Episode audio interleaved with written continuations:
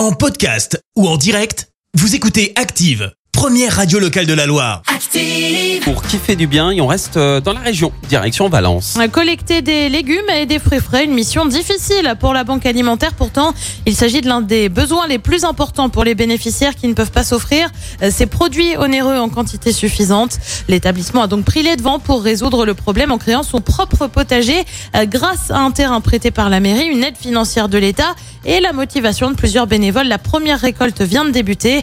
Fraises, salades, courgettes, épinards. Au total, ce sont plus de 15 000 personnes qui pourront bénéficier de la production du potager. Les denrées seront distribuées dans 80 associations à travers le département. Merci, vous avez écouté Active Radio, la première radio locale de la Loire. Active.